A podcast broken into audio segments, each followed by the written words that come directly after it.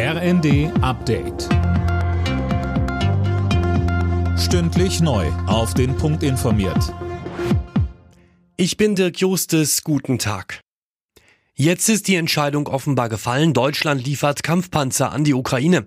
Medienberichten zufolge hat Kanzler Scholz den Entschluss nun getroffen, nach langen Abstimmungen mit den Verbündeten, vor allem mit den USA.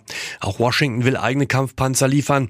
Gut ein Dutzend der deutschen Leopard 2 Modelle soll direkt aus den Bundeswehrbeständen kommen.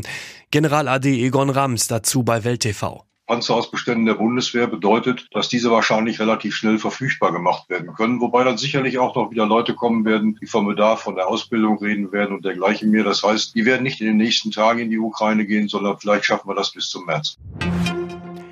Wer von Berlin aus in den Urlaub fliegen will, hat heute schlechte Karten. Verdi hat die Beschäftigten des Hauptstadtflughafens zum Warnstreik aufgerufen. Grund sind die stockenden Tarifverhandlungen. Am BER wurden heute alle 300 Starts und Landungen gestrichen. Sollten Ärzte verpflichtend melden, wenn sie einen Patienten nicht mehr für fahrtauglich halten? Das ist ab heute unter anderem Thema auf dem Verkehrsgerichtstag in Goslar. Der Automobilclub Deutschland und der ADAC sind gegen so eine Meldepflicht. Bei den Microsoft-Diensten Teams und Outlook hat es heute große Probleme gegeben. Weltweit häuften sich die Störungsmeldungen. Mittlerweile hat der Technologiegigant den Fehler gefunden.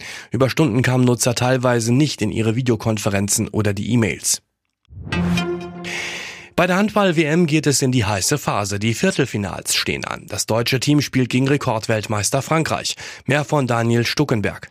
Mit einer makellosen Bilanz von sechs Siegen in sechs Spielen gehen die Franzosen in das Duell mit dem DHB-Team. Das hat sich im bisherigen Turnierverlauf aber auch mehr als ordentlich verkauft. Nur im letzten Hauptrundenspiel gegen Mitfavorit Norwegen gab es den ersten Dämpfer. Aber auch in dem Spiel war die Mannschaft von Trainer Gislason über weite Strecken mindestens auf Augenhöhe.